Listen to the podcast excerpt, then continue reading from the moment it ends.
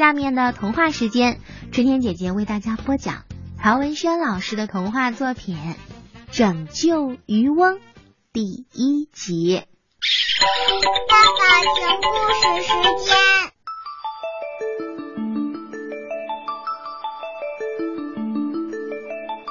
这天，小鸟哇哇正在天空飞翔，一歪脑袋看到了捕鱼老人。就是那个将他从河里救上岸的捕鱼老人，他坐在荒野上的一棵大树下。娃娃缓缓地落在了捕鱼老人的面前。捕鱼老人看到娃娃很高兴，他伸出青筋暴突的手，不住地抚摸着娃娃。娃娃缩着脖子。任由捕鱼老人抚摸着，捕鱼老人好像想起了什么事，叹息了一声。娃娃看着捕鱼老人，他发现捕鱼老人瘦了很多，也老了很多。捕鱼老人穿着一身破旧的衣服，赤着脚，一双破旧的鞋上沾满了泥巴。摆在一把锄头旁，娃娃眨巴着眼睛。捕鱼老人仿佛看出了娃娃的疑惑，对他说：“嗯，你是想问我，你为什么不去河里捕鱼呢？你坐在这儿干什么呀？好吧，我告诉你，我一天一天的老了。”经不起风浪了，没力气继续在河上捕鱼了。老了就得住到岸上，可是这岸上没有我一分地，没有房子没关系，随便搭个窝棚，能遮风避雨就行。可没有地不行呀。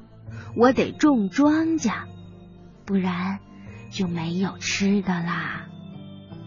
说到这里，老人把头转向一侧，往不远处看去。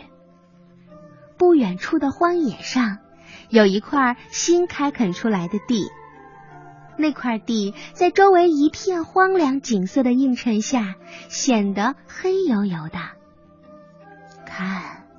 那块地是我用了一年的时间开垦出来的，是块好地。小鸟娃娃飞了起来，不一会儿就落在了那块地上。地非常松软。捕鱼老人慢慢的走了过来，他从地里抓了一把土，在手里紧紧的攥了好一会儿，慢慢的。松开手，黑土刷刷的落了下来。捕鱼老人坐在地旁，对小鸟娃娃说：“这地在乌鹊镇的边上，可马桥的马秃子说，这地是属于他们马桥的。他胡说呢，这是一块荒地，没有主的。”谁开垦出来就应该归谁，可他却说这地他早就看上了。他从地里挖出几根木桩来，他说：“你看，我早就埋了地桩了，这地是我的。”哪是早就埋下的地桩啊？没准儿是头天夜里他才偷偷埋下的。捕鱼老人很愤怒。小鸟娃娃很想安慰安慰捕鱼老人，可是又不知道怎么安慰。它飞了起来，在这块地的上空盘旋着，还是哇哇的叫着，但听上去是很愤怒的声音。娃娃落在捕鱼老人的身边，用嘴在捕鱼老人的手背上轻轻的蹭着。捕鱼老人说：“咱也没有办法。那马秃子是个恶霸，他还有三个兄弟，也都是恶霸，一个个五大三粗，凶神恶煞一般。我都这么大年纪了，又能把他们怎么样？他先是一副无可奈何的样子，不一会儿又为那块失去的地伤心起来。这是我的地。捕鱼老人像一个被人夺走了心爱之物的孩子。这是我的地呀！他哭了起来，不住的用僵硬而粗糙的手在脸上擦着。心里很难过的小鸟娃娃，一直陪伴着心里很难过的捕鱼老人。黄昏时分。捕鱼老人往河边的小船走去时，小鸟娃娃一直飞在它的上空。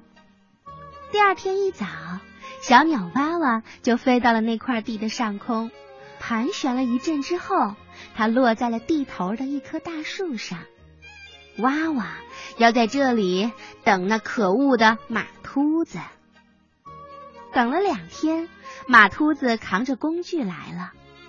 眼下是春天，是播种的季节。他再将地好好收拾收拾，就可以种庄稼了。娃娃看不出他是一个秃子，因为他戴着一顶草帽。马秃子心里很快活，他哼着小调来到了地里。可娃娃突然大叫一声：“哇！”吓了马秃子一跳。娃娃在马秃子的头顶上不住的盘旋着，马秃子往天空看着，脑袋随娃娃的盘旋而转动，转了一阵儿，觉得有点眩晕，说了一句：“嗨，我干嘛要去看这只鸟？”从头上取下草帽，朝天空挥了挥：“去去去，你这只死鸟！”然后戴上草帽，开始干活了。娃娃又叫了一声，身体一侧，到了离这里不远的地方，就是捕鱼老人正在开垦的另一块荒地。他在捕鱼老人的头顶上盘旋了两圈，身体再一侧，就向远处飞去了。没过多久，乌鹊镇的男女老少都仰望着天空。因为天空中的一番情景让他们看呆了，满天空的鸟像黑色的旋风在翻滚着，它们安静的飞着，空中响着它们的翅膀划过空气时发出的声音。它们在向那片镇外的荒地飞去。孩子们指着天空叫：“哇哇！”是的，领飞的就是娃娃。鸟群快接近荒地的时候，开始了鸣叫，但并不激烈。捕鱼老人和马秃子远远就听到了一片的鸟叫声，都抬头朝天空望去。哇哇！捕鱼老人并没有看清楚那鸟群里有没有娃娃。但他第一眼看到鸟群时，就觉得飞在最前面的那只一定是娃娃。鸟群直接飞到了马秃子头顶的上空，它们先是急速的盘旋，十几圈之后开始渐渐的减速，并一边减速一边缓缓的下降。它们带起了旋风，使马秃子的衣服不住的飘动。马秃子怕草帽被风吹去，用手紧紧的压住帽子。这群鸟由各种鸟组成，有喜鹊、灰喜鹊、麻雀、山雀、黄雀、灰雀、斑鸠，品种多的数也数不清。马秃子想专心的收拾那块地。嘿，这几天就要播种了。我想有个好收成呢，他对自己说着，说完就不再理会这些行为古怪的鸟啦。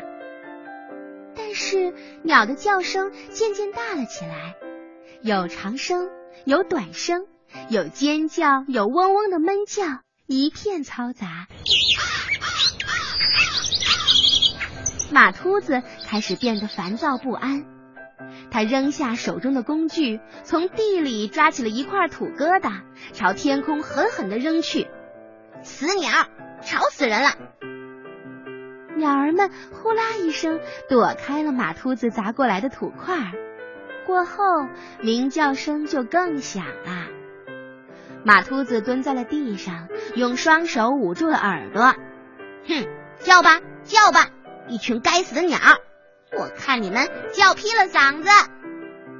鸟儿中的一些继续在天空上飞着，而一些呢落在了附近高高矮矮的野树上，还有一些干脆就落在了马秃子周围的地上。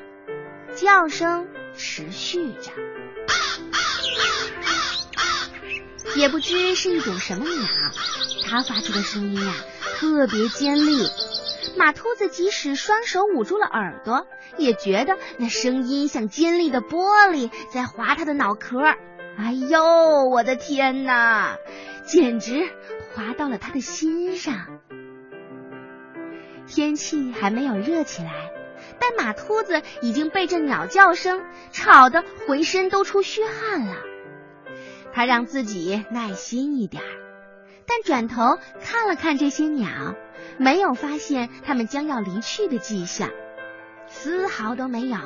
不仅没有，还显出了要在这里永远叫下去的样子。后来，鸟声倒是渐渐的小了一些。马秃子把双手从耳朵上拿开，拿起了工具，又开始收拾那块地。可还没有干几下呢，哇哇叫了一声。随即，各种各样的鸟叫声又再度响了起来。